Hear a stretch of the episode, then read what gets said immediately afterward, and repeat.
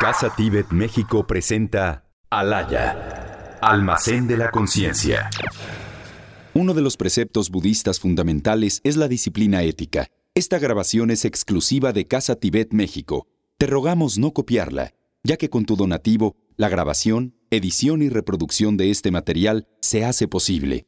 Gracias. Muy buenas tardes, muy buenas tardes a todas, a todos en nuestro primer podcast del año.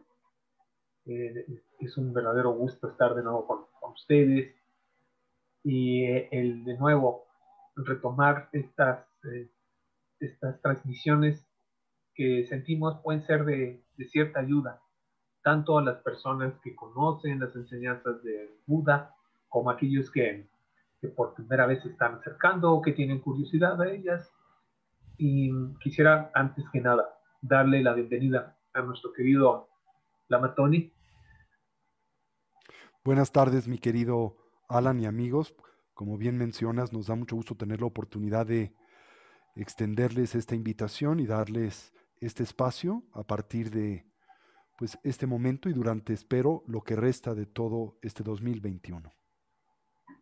Sí, pues como, como siempre, querido, querido Lamatoni, el que nos otorgues este espacio a todos nosotros es, es alimento para nosotros, de verdad. Es como eh, retomar tantas cosas. Y después de pues un año 2020 que ha sido tan difícil, tan, tan pesado para tantas personas, no solamente en México, sino en todo el mundo. Es eh, la primera vez que nos toca, creo, a todos nosotros, una situación similar en donde en todo el mundo estamos viviendo algo muy similar por supuesto, en algunos países con menor eh, intensidad que otros, en otros, desgraciadamente, como el nuestro, pues es, es un asunto muy grave, muy serio, pero el hecho es que por primera vez en nuestras vidas eh, enfrentamos a un reto de, de, esta inmensidad que nos afecta a todos, eh, afecta a todo tipo de personas, en todo tipo de clase social, todo tipo de, de raza, de género, de condición laboral, profesional, etc. Entonces, eh, me permití pues plantearte este, este tema y creo que puede ser interesante hacer como una especie de corte de caja del año 2020, eh, no tanto en un sentido económico, además no, no ese es el espacio, sino más bien desde el punto de vista de las enseñanzas del Dharma. Eh, me gustaría mucho que nos aportaras, que nos comentaras alrededor de tres ejes. El primero, y así se llama este, este podcast, el primero es reflexionar, que nos compartieras una, pues una reflexión de las experiencias, de lo que hemos vivido desde la luz del Dharma, si serías tan lindo también de poder compartirnos tu propia experiencia en este pasado 2020, en este, en este aspecto. Indudablemente, Alan, ha sido un año muy complejo para todos nosotros en muchas diferentes dimensiones.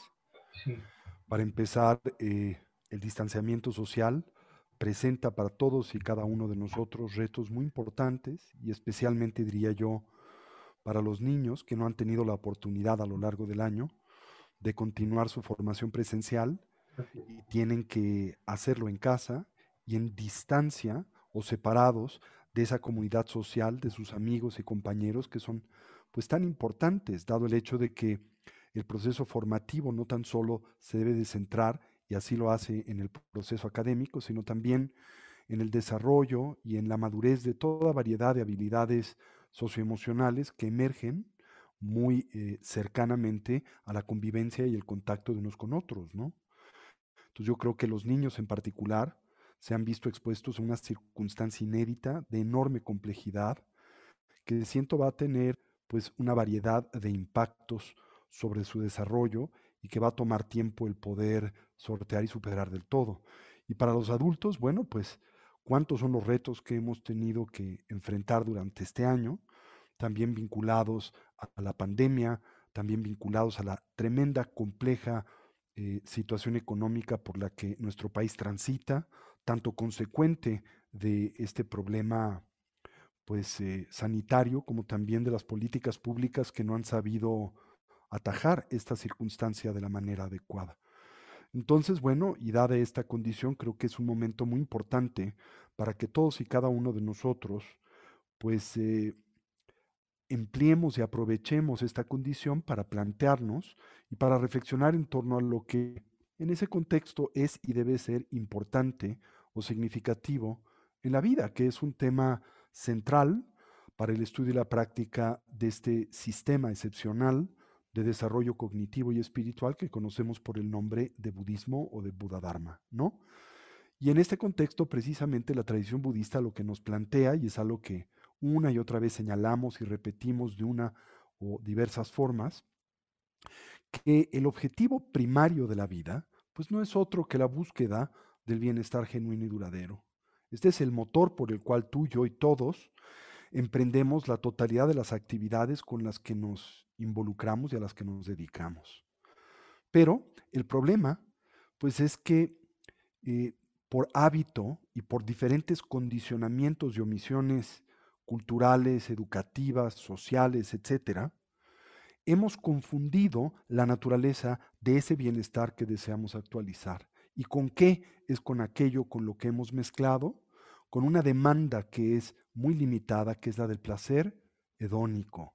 Esto es, el sensorialmente condicionado, que como una y otra vez también exalto, viene acompañado o sufre de dos limitantes fundacionales, querido Alan, que conocemos muy bien. Es limitado, es temporal, siempre y por naturaleza, y es relativo.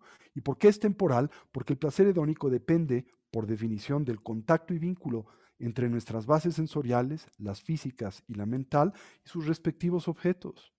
Y dado el hecho de que estos objetos o apariencias, como los sentidos que con ellos se vinculan, son dinámicos, están en constante transformación y movimiento, no tratanse de entidades estáticas, inamovibles o permanentes, ese contacto tiene principio, medio y fin. Y dado el hecho de que éste va a terminar, el placer que de él podemos derivar es por definición temporal. Pero más importante o más eh, significativo que esto es el hecho de que el placer hedónico que perseguimos como un falso satisfactor de bienestar genuina es relativo. ¿Y en qué sentido se afirma o decimos que es relativo? Bueno, que emerge en dependencia de una variedad de condiciones y circunstancias que no están presentes en la naturaleza misma del estímulo con el que nos vinculamos, al que nos vemos sensorialmente expuestos. Suena complicado, pero en realidad, en términos genéricos, trátase de una observación muy sencilla. Tiene que ver con el hecho de que la persona que pensamos nos hace felices, lo hace en dependencia de la manera en que le interpretamos el poder que le proyectamos, pero no en su naturaleza y condición esencial, no como un estímulo objetivo del que se deriva y depende de nuestro bienestar. Tan es así que esa persona no produce el mismo efecto en otros y aún en nosotros no lo hace en todo momento, condición y circunstancia. Entonces, no debemos de confundir, lo cual hacemos una y otra vez, el bienestar genuino, que es la meta primaria de nuestra vida y existencia, con el mero placer hedónico, temporal y relativo. No por esto, sin embargo, deseo disminuir la importancia que éste tiene en la existencia. Por supuesto que eh, la tiene, pero no es una fuente de bienestar genuino. ¿Y cuál o de dónde adviene ese bienestar que tanto buscamos? De nada externo, ni del nombre, ni de la fama, ni del reconocimiento, ni del poder, ni del dinero, ni de la influencia, en la que tantos entre nosotros estamos perdidos y a la que a las que tanta energía comúnmente dedicamos con resultados comúnmente muy insatisfactorios, muy decepcionantes. Ese bienestar genuino depende del equilibrio, la sincronía que hayamos cultivado entre la mente y el cuerpo. Depende de la sabiduría con la que aprendemos con H al mundo con el que convivimos. Y en esencia el entendimiento de una frase que la tradición budista repite una y otra vez pero que tiene profundo significado, la manera en que las cosas son. La naturaleza cambiante, dinámica, móvil, interdependiente de todos los fenómenos. El hecho de que nada y nadie tiene esta identidad intrínseca, ni positiva ni negativa. El que el sufrimiento adviene de la confusión primaria en torno a este tópico central de la experiencia y la existencia.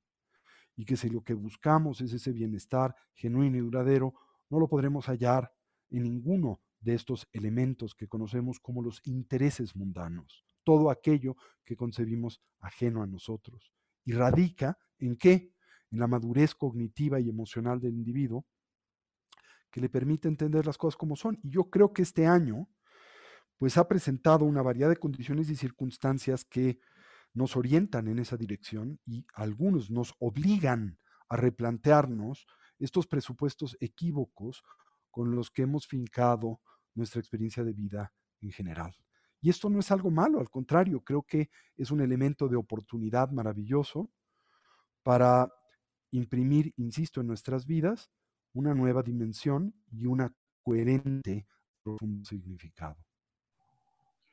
E, exactamente, en, esta, en este, eh, justo en este eje, primer eje que, estamos hablando ahora, esta reflexión del año y el eh, este, otro que ya estás apuntando, que es replantearnos eh, muchas cosas, regresando un poquito a la reflexión, es muy interesante. Lo que nos estás compartiendo y lo que la tradición budista pues nos indica, nos señala, nos invita a contemplar, no es que nos los imponga, sino más bien es, es una invitación a mirar la realidad tal y como es.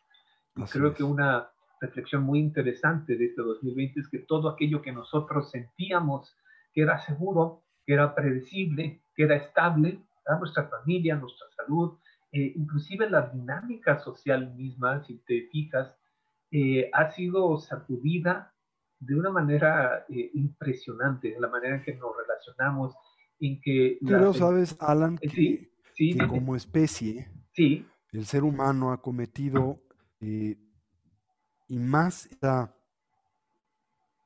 época reciente, y es este de concebir y sentirse consecuencia de, muchas condiciones, de muchas circunstancias, ¿no? Una entre ellas es el avance excepcional de la ciencia, particularmente de la biología y de la medicina en general, de la química, ¿verdad? Pero hemos generado esta noción de invulnerabilidad, esta creencia de que nada como especie de humanidad podía afectarnos de la manera en que lo está haciendo este microorganismo microscópico, ¿no? Y sin embargo, la historia apunta hacia algo distinto. Apunta hacia que esta condición de impermanencia se manifiesta y de vulnerabilidad de forma recurrente a lo largo de la historia del planeta, de toda forma de vida y en este contexto de la propia humanidad.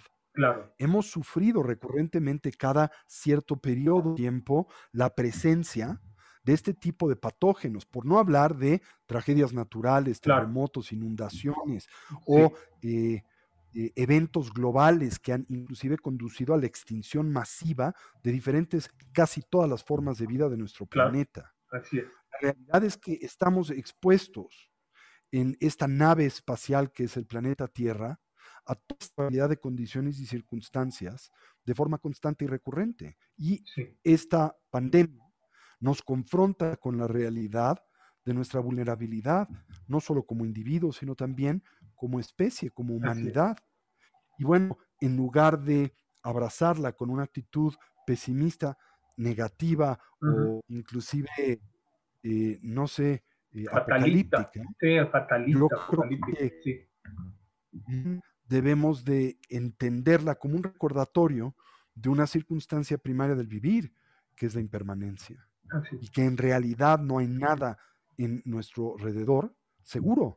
Ahora, ¿qué puedes hacer con esto? Pues entonces realmente eh, atender lo que es importante y sobre lo que tú como individuo realmente tienes injerencia, porque no podemos todos esos factores de este entorno que nos rodea y sustenta, pero sí tenemos injerencia sobre el aparato interpretado en el que nos vinculamos con ellos, que es la conciencia. Así en la tradición budista decimos que la prioridad fundamental entonces de nuestras vidas debiese de ser, en el contexto de la búsqueda de la felicidad genuina, el entendimiento de la impermanencia y nuestra vulnerabilidad, precisamente el cultivo de nuestra mente, ¿verdad?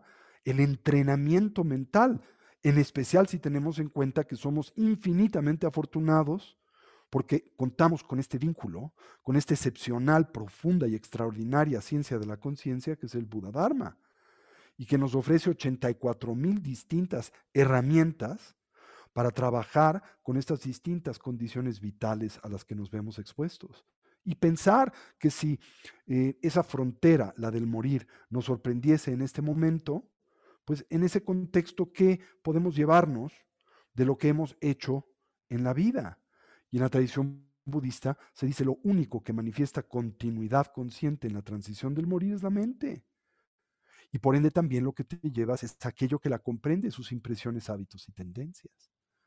Así que, ¿cuáles son esas impresiones, hábitos y tendencias que ahora estamos nosotros cultivando, reforzando, fortaleciendo? ¿Verdad? ¿Y cuál es el resultado de ellas? No solo en ese tránsito, el del morir, que puede sorprendernos en cualquier momento, sino en el aquí y en el ahora, en términos de la calidad de vida que nos ofrece. Porque esa calidad de vida no depende enteramente, insisto, de si tienes o no tienes dinero, si tienes o no tienes trabajo. Todas esas son pues causas cooperativas que influencian a la conformación de tu experiencia, cierto, pero el factor que la determina es subjetivo, es interno, es íntimo, es la conciencia, es la manera que el individuo interpreta, concibe, entiende, ¿verdad? Eh, dota de sentido estas diferentes condiciones y circunstancias. Entonces, todo esto es algo que yo he venido reflexionando una vez más a lo largo de este año, en donde he visto a tantos seres queridos, alumnos, amigos, enfermos, he perdido, eh, hemos visto eh, pues eh, la muerte de muchos, muchos amigos cercanos y más hoy en día que la pandemia arrecia, tenemos muchos conocidos que se encuentran enfermos y delicados, cada vez este círculo es más cercano, ya no es el amigo del amigo, ahora ya es alguien quizá inclusive con el que convives cotidianamente de alguna manera sientes que esta guadaña está cada vez más cerca y puedes sorprenderte en cualquier momento. Entonces no hay tiempo de perder, ¿verdad? El tiempo, de invertir en lo que no es importante, de dejarte llevar por esos múltiples infiernitos en los que pues eh, dedicamos la poca energía que tenemos y es el momento de tratar de vivir el presente, de ser atentos, conscientes y de apreciar, ¿por qué no, Alan? El eh, calor del sol, la fragancia de la flor, el hecho de que te levantas por la mañana y puedes respirar, el sabor del jugo que quizá consumes en el desayuno, y pues experiencias todas de la vida cotidiana que si son eh, transitadas con lucidez y conciencia, poseen genuino significado. Así es, la, la, magia, la magia del ordinario, como, diría el gran maestro eh, y otros grandes maestros, el, el, saber encontrar en esas pequeñas cositas eh, toda una maravilla, todo un tesoro, ver el, el, universo en una flor, como decía también el poeta William Blake, que tú conoces muy bien. O como es el Dalai Lama, el universo en un solo átomo. En un solo átomo. Y esto pues lleva a un entrenamiento, entonces, en este primer eje que estamos eh, platicando, estas reflexiones son muy importantes, aprender a vivir no una vida simplemente de, pues de consumo o de ir corriendo por ahí sin, sin ningún tipo de sentido, sino esta primera, este primer eje nos invita a reflexionar y que sea esta reflexión una parte de nuestra vida. Y nos lleva a la segunda parte, replantearnos, que tú ya has ido tocando, replantearnos muchas cosas. ¿Qué, qué dirías tú?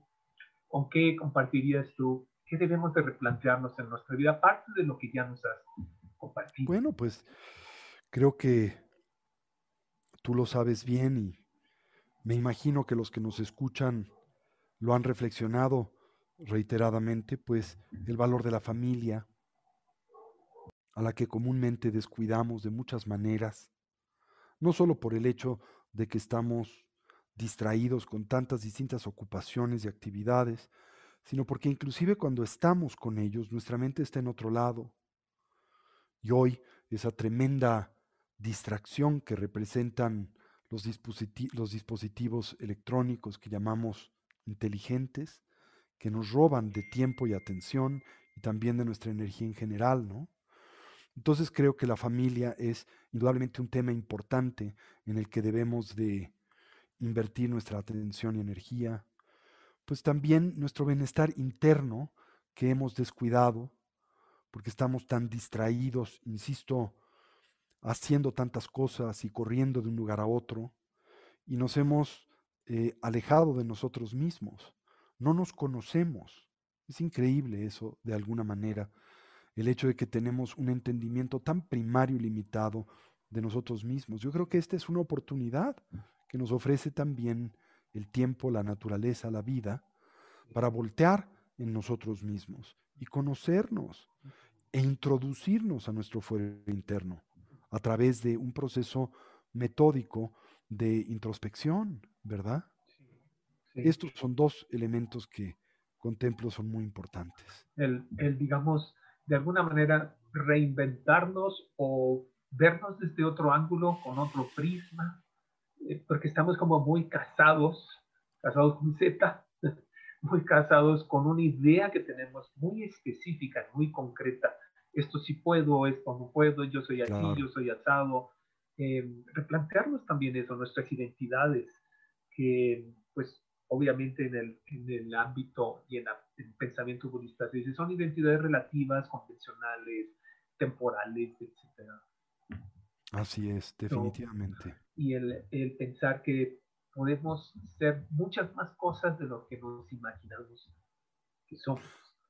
Así es, eh, compartí hace unas semanas con la comunidad entera de, de Casa Tibet una plegaria muy linda de la tradición hebrea con la que me topé hace algunos años y que dice que tus despertares te despierten y que al despertarte el día que comienza te entusiasme y que jamás se transformen en rutinarias los rayos del sol que se filtran por tu ventana en cada nuevo amanecer y que tengas la lucidez de concentrarte y de rescatar lo más positivo de cada persona que se cruza en tu camino y que no te olvides de saborear la comida detenidamente aunque solo sea pan y agua y de encontrar algún momento en el día, aunque sea corto y breve, para elevar tu mirada hacia lo alto y agradecer por el milagro de la salud, ese misterio y fantástico equilibrio interno, y que logres expresar el amor que sientes por tus seres queridos, y que tus brazos, abrazos abracen, y que tus besos besen, y que los atardeceres no dejen de sorprenderte y que nunca dejes de maravillarte, y que llegues cansado y satisfecho al anochecer por la tarde, eh, por la tarea realizada durante el día, y que tu sueño sea calmo, reparador y sin sobresaltos, y que no confundas tu trabajo con la vida, ni tampoco el valor de las cosas con su precio, y que no te creas más que nadie, porque solo los ignorantes desconocen que no somos más que polvo y ceniza, y que no te olvides, ni por un instante, que cada segundo de la vida es un regalo, es un obsequio, y que si fuéramos realmente valientes, bailaríamos y cantaríamos de alegría al tomar conciencia de ello, como un pequeñísimo homenaje al misterio de la vida que nos abraza y que nos bendice. Así que, que creo que este hermoso, eh, esta hermosa plegaria, poesía hebrea, pues nos habla de lo que es importante, ¿no? y en ese sentido replantearnos y pensar en nosotros como seres luminosos. ¿Cómo dices tú? Seres luminosos que se empeñan. Que se empeñan en ser personas. Somos seres luminosos, seres de energía, que se empeñan en simplemente ser pedazos de carne y hueso. tenemos una vocación de inmortalidad, tenemos una vocación de trascendencia. Y nuestro cuerpo es simplemente un vehículo para que nuestra naturaleza pueda madurar, aprender y evolucionar. Y en, ese, en este sentido tendremos no solamente esta pandemia, no, no solamente el ser humano se enfrenta a una pandemia viral o bacteriana, sino a muchos otros tipos de pandemia que inclusive pueden ser mucho más peligrosos porque van directamente a la mente, pueden, pueden lograr que nuestros sistemas inmunológicos, eh, mentales, espirituales, se morales, morales se derrumben. La pandemia, insisto, de los medios de información masivos, la de los dispositivos inteligentes que abren la puerta a infinita información de la cual una gran cantidad de la misma es chatarra y tóxica para nosotros. Así Esa es una pandemia mucho más dañina que la de este microorganismo, ¿no? Exactamente. Y, también creo que esta circunstancia nos recuerda algo muy importante, que también tendemos a pasar por alto al concebirnos como meras pasivas víctimas de esta circunstancia. No lo somos. Los seres humanos nos hemos distanciado, nos hemos divorciado del mundo material. Pareciese como si a la naturaleza le hubiésemos declarado la guerra, como si estuviéramos empeñados en destruirla sistemáticamente a pasos agigantados. Y este es el costo de esta conflictiva relación egoísta, destructiva y autocentrada que los seres humanos, a nivel colectivo y a nivel individual, hemos establecido con el mundo natural. ¿Sí? Y creo inclusive que esta pandemia es simplemente una advertencia, porque en su condición es inclusive suave. Si contemplamos el grado de letalidad que eh, presenta a comparación de otras pandemias a lo largo de la historia de la humanidad, como fuese la peste bubónica, que tenía un índice de letalidad del más del 90 o 95%, ¿sí?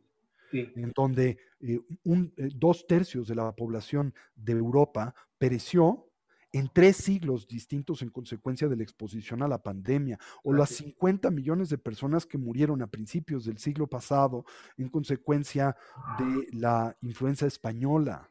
Exacto. Si comparamos eso con la letalidad de este virus, ¿verdad? En donde a la fecha han muerto un par de millones de personas, si somos muy extremos, 5 o 6 millones de personas, pero de 7 mil millones de seres humanos. La letalidad de esta pandemia es muy modesta, ¿verdad? Así es. Pero puede ser la advertencia de lo que viene. Exactamente, yo creo que yo creo que ahí has tocado un punto muy importante en este segundo eje que estamos tratando, que es el replantearnos, replantearnos no solamente como individuos, sino como colectividad, cómo relacionarnos con el mundo, con el mundo natural al que hemos agredido y seguimos agrediendo constantemente.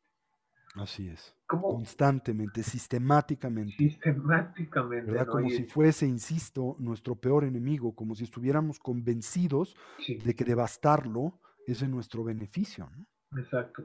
Es un suicidio, sí. Es un suicidio. ¿verdad? especie. Ahora el planeta continuará.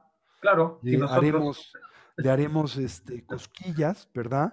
Simplemente como un perro viejo se va a agitar para las pulgas que representa la raza humana para el mismo, y en unos millones de años se restablecerá, pero libre de la presencia de este chango vuelto loco que es el Aunque decía mi maestro que si bien los seres humanos somos changos vueltos locos, changos con poder, decía él, un ejemplo perfecto de esto lo vimos hoy con la salida del presidente Trump, que celebro como pocas cosas y eventos a lo largo de mi vida, el deshacernos de un populista de esta envergadura, ¿verdad?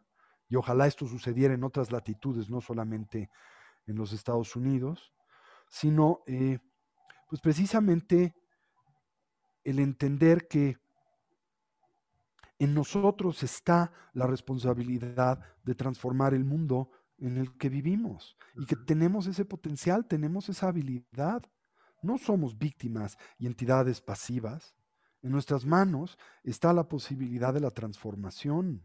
Debemos de ser agentes activos de esa transformación. Creo que eso es algo muy importante. Muy lindo, muy, muy bonito. El, el aprender a la no violencia, que es algo que constantemente propone el Dharma. Así la es. no violencia, ahimsa, el no vulnerar a otros ni física, ni psicológicamente, ni de ninguna manera, ni moralmente, como individuos, como colectividad.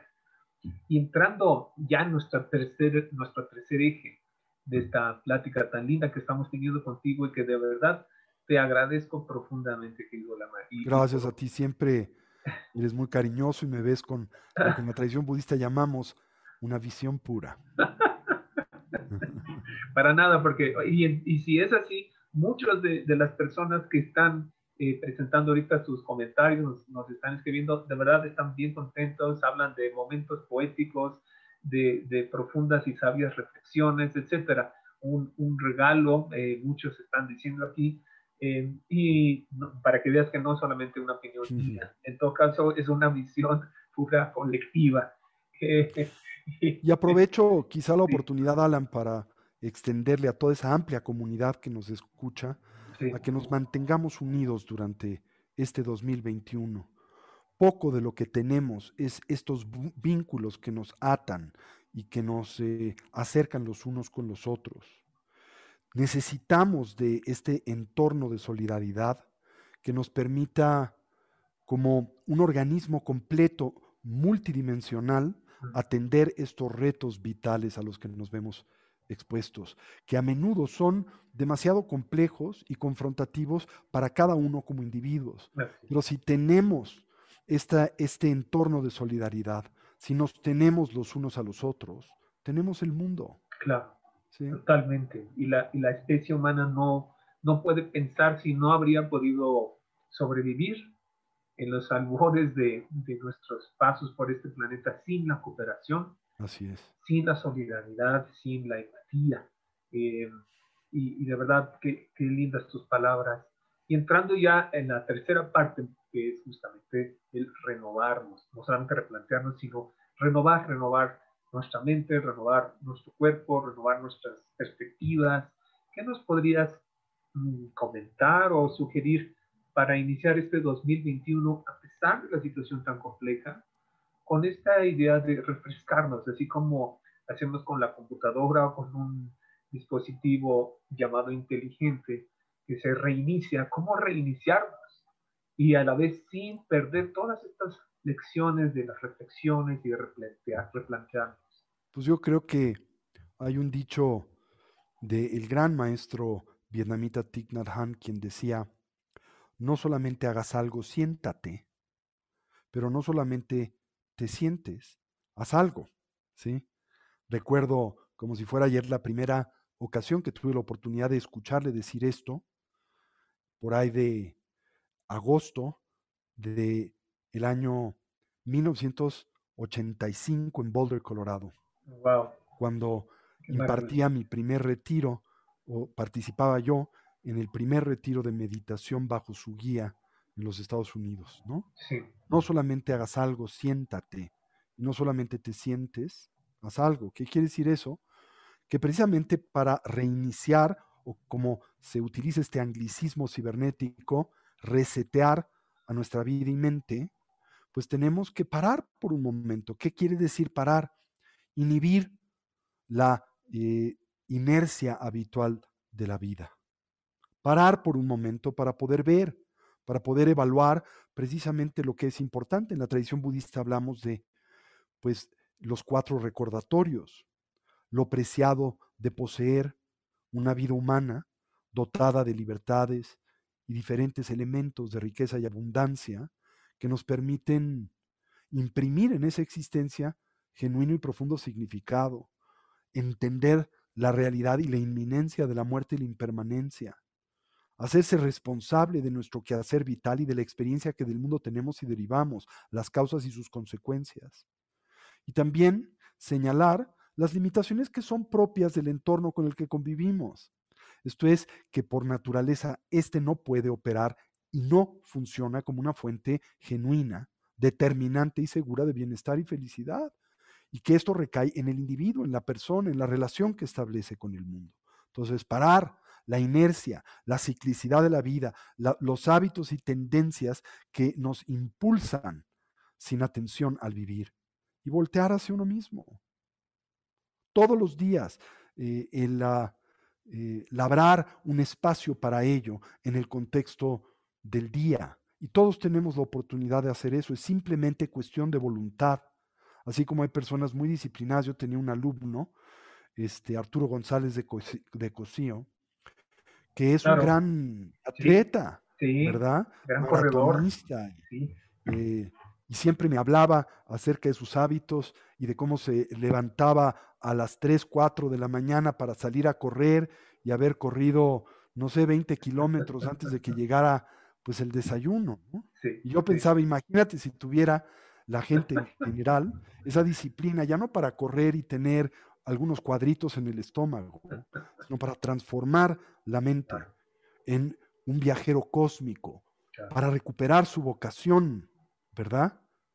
Como ese transeúnte del espacio infinito y entender la posición privilegiada que en este universo tenemos y el potencial maravilloso que recae en ese ser luminoso que es nuestra naturaleza fundacional y primaria, ¿verdad?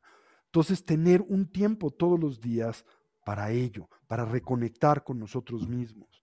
Todas las noches antes de ir a dormir, hacer un recuento de nuestro desempeño vital, así como a veces tenemos que cuadrar la chequera o tenemos que ver nuestras cuentas y ver cuánto gastamos y cuánto queda. Tenemos también todos los días que hacer un recuento de nuestro desempeño vital, nuestras acciones virtuosas en oposición a aquellas que no lo son o aquellas que son inconsecuentes. Fortalecer unas, debilitar otras, transformar aún otras, lo cual está en el haber de nuestras posibilidades y no esperar a que estés en casa o en el hospital entubado cuando ya no hay oportunidad para lograr ese objetivo. Ahora es la oportunidad para hacer eso, ¿no? Exacto. Parar, ¿verdad? Y ver. Y no solo ver, sino también parar.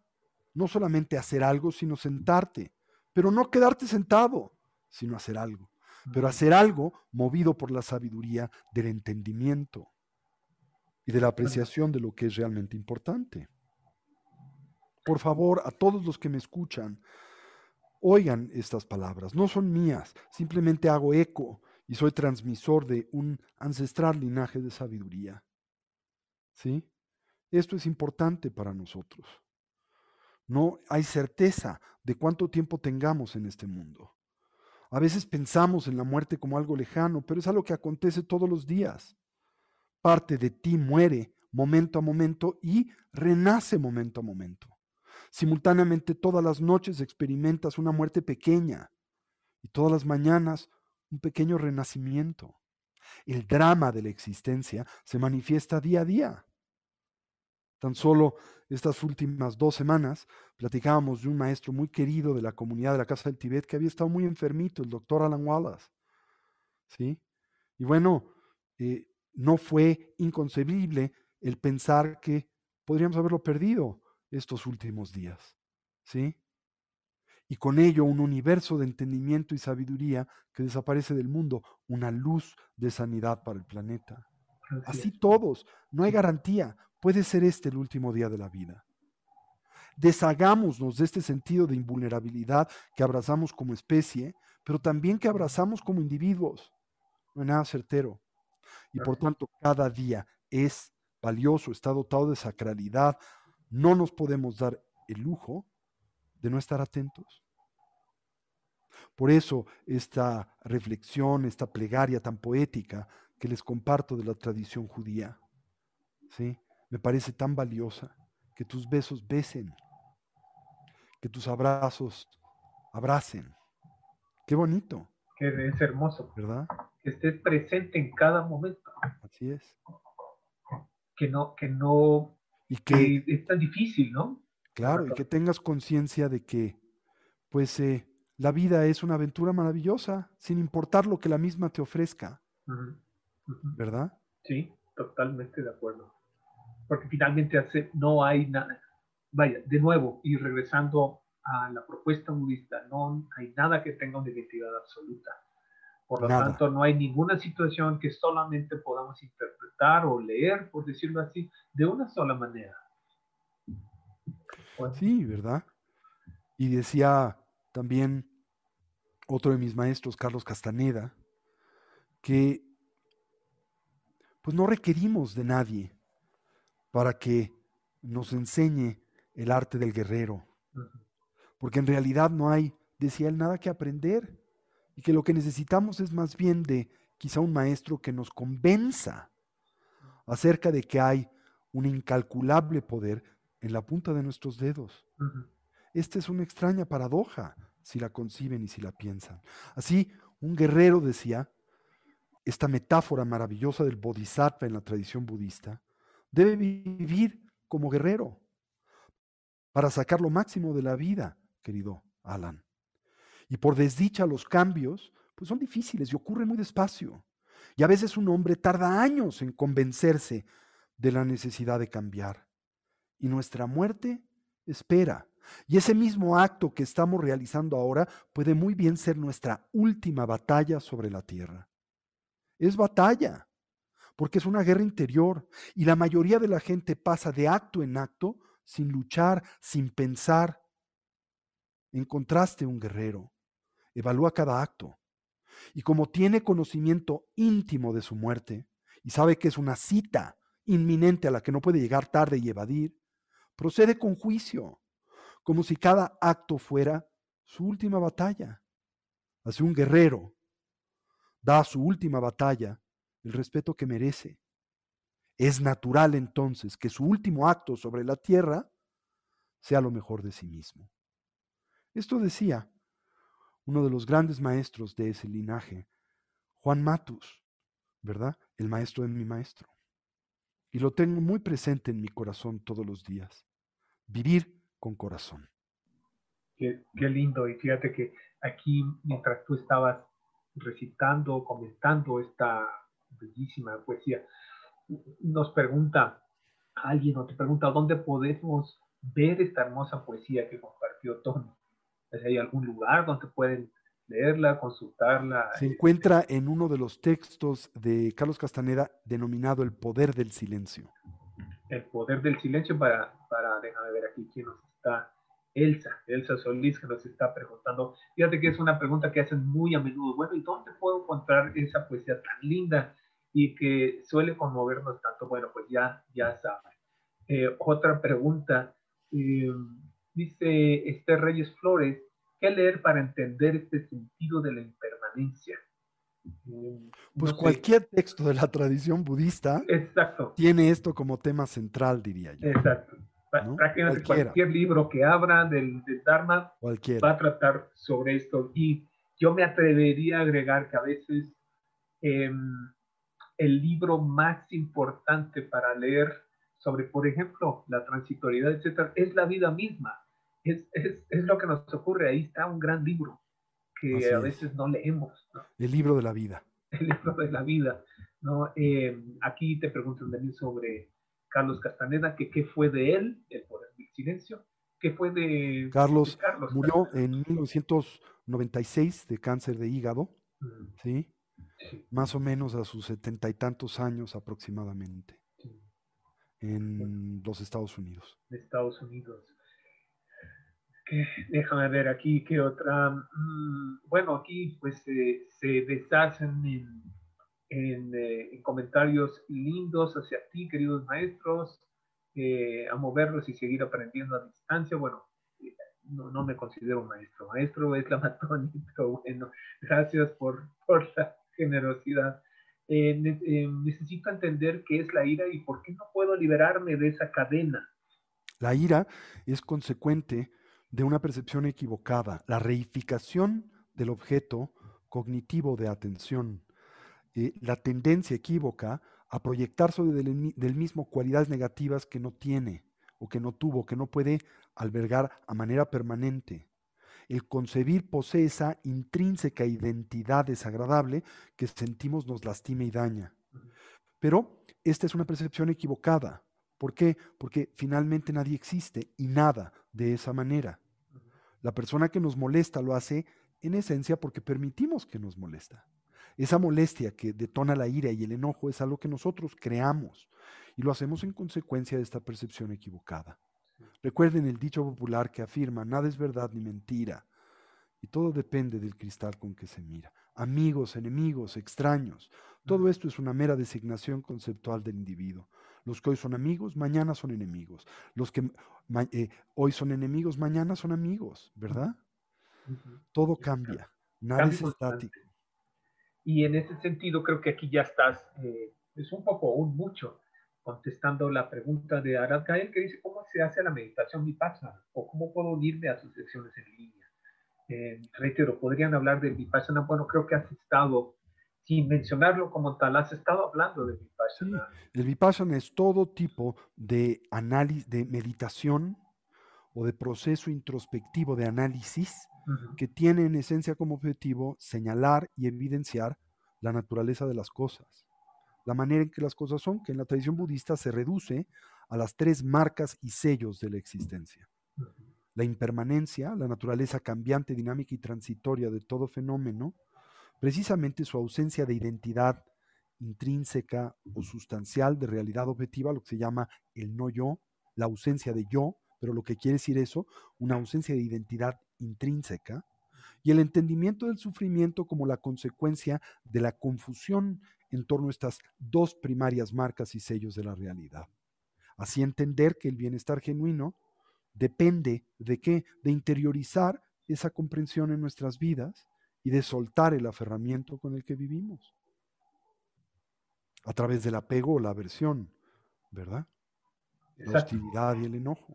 Ahí, ahí está la esencia del, del nada más si, eh, Arad, si quieres eh, saber un poquito más, consulta en una de las transmisiones de Anaya donde específicamente la Amazonía habló sobre Shamatha y otra transmisión sobre Vipassana, donde viene muy, pues muy bien explicado con mucho más detalle. ahí, también eh, eh, recomiendo que accedan a, especialmente lo que son, están inscritos al programa formativo de Casa Tibet, que accedan a eh, el MURL de Casa Tibet, pues al programa de formación contemplativa en donde hay muy amplias explicaciones en torno a estos temas.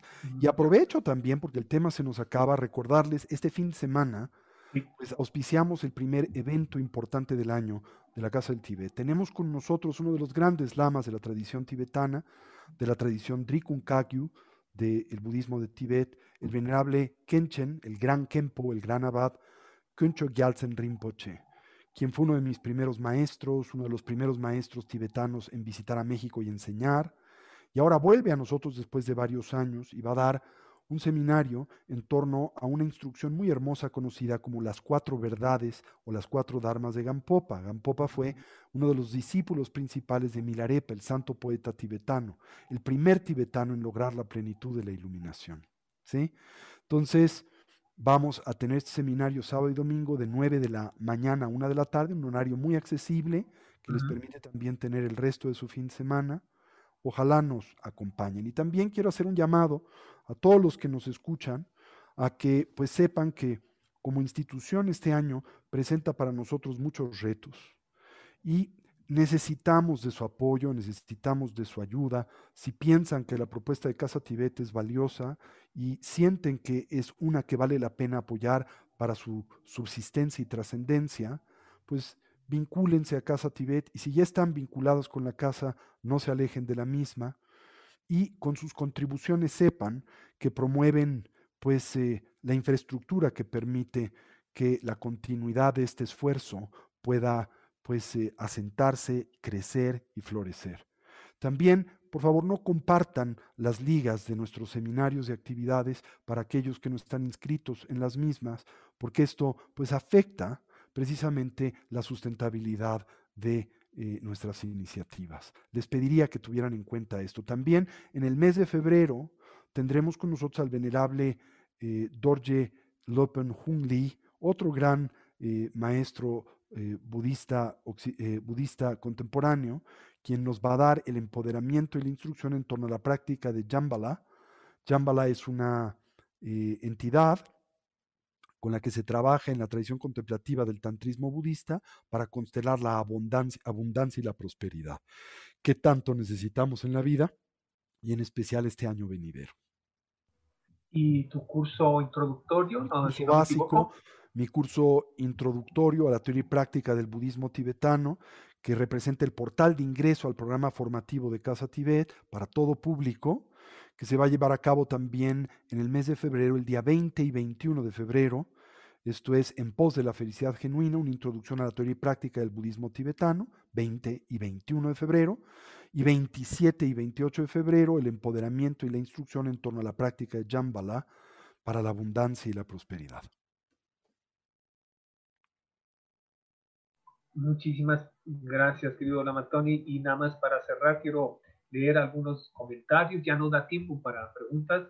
Eh, nos disculpamos, pero de verdad que el tiempo siempre se nos echa encima. Hay muchísimas preguntas. lo cual nos da mucho gusto porque quiere decir que están contentos y que se ha despertado más su curiosidad.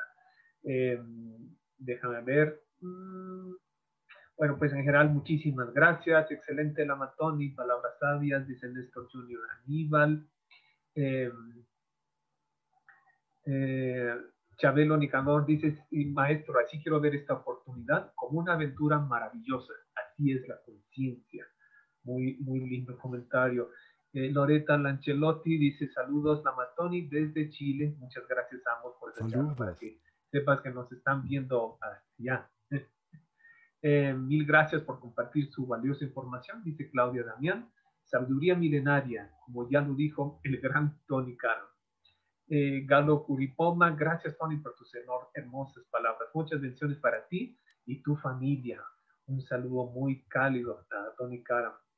Em, eh, pues creo que ya con esto ya tenemos el tiempo encima, querido Lama Tony agradeciéndote a ti, a tu familia que te da este espacio eh, para Roberto, robarte un poquito. Al eh, contrario.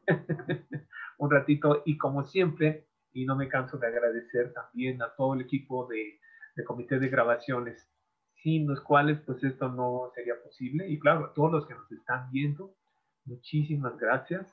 Eh, Lama Tony. Gracias a ustedes y bueno, les deseo todo lo mejor para este año. A ti, mi querido Alan, que eres una parte tan importante del Mándala de la Casa del Tibet y que cuentas también con el afecto, el cariño y la admiración de tantos miembros de nuestra institución y de mí en particular. Te deseo a ti y a todos los tuyos y a todos los que nos escuchan bienestar, prosperidad, felicidad y mucha, mucha salud. Y les pido que se cuiden, que no olviden que la pandemia se encuentra en su expresión más extrema en estos días muy probablemente así sea este primer semestre y por lo menos estos meses invernales. Tenemos que ser muy juiciosos y cuidadosos.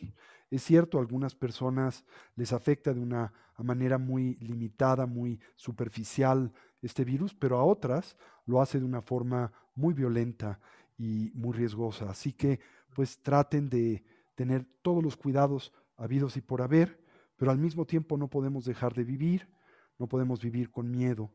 Y recordar siempre que en este mundo en donde la muerte es un cazador, no hay tiempo para remordimientos ni para dudas, solo hay tiempo para decisiones.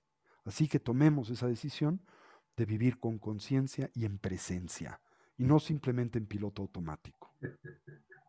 Muchísimas gracias. Gracias, Lamatoni, que descanses un ratito.